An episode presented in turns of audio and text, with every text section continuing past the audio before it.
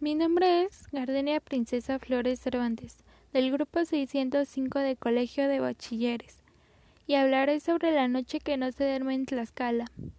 Como inicio, este festival se celebra del 14 al 15 de agosto en, el pueblo mágico de Jumantla, Tlaxcala, y se venera a la Virgen de la Caridad.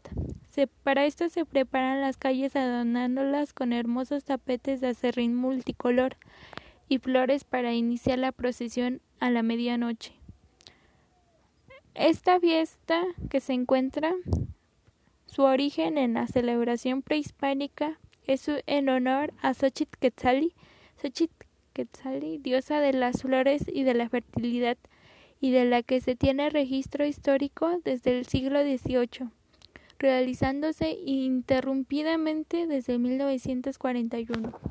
La celebración de inicio a las cero horas del 15 de agosto en la Basílica de la Virgen con fuegos y pirotecnias, flores, cantos y rezos. En la Feria Nacional de Jumantla podrás presenciar también la tradicional carrera de carcachas, el desfile de las flores, noche de bandoleros y la juamantlada. Para quien gusta de lo que algunos llaman arte taurino.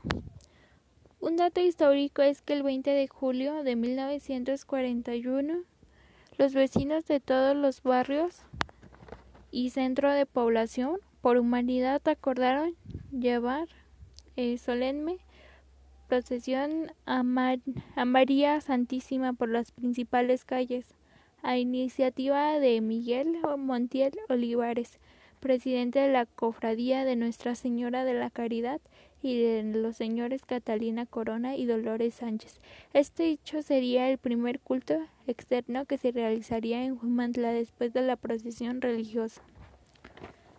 Desde la primera procesión es una costumbre que la Virgen sea custodiada mm, por niñas y jovencitas que hacen una enorme valla tomada de las manos las, los acompañantes hoy en día visten con diseños de Amparo Díaz, vestido blanco y largo y bordado de manta acompañado de una capa y rebozo.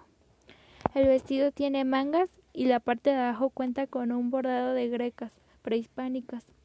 Sin embargo, en la década de los 50 se vistieron de las manolas y en otras ocasiones usaron trajes de aldeanos holandeses. El atuendo de la Virgen es un vestido que, junto con el manto que lo acompañan, se aborda cada año por un grupo de estimado de 40 personas. El tiempo de elaboración de este y del manto es de tres meses, cada 13 de agosto, y se viste a Nuestra Señora de la Caridad por las mañanas y sale a la misa con un vestido y manto nuevo. Bueno, hasta aquí vamos a concluir con el podcast, pero no sin antes recomendarle eh, que si quieren saber más sobre el tema eh, en la plataforma de YouTube hay más información sobre esta festividad. Mm, y bueno, esto sería todo y gracias a quien nos, a quien nos acompañaron.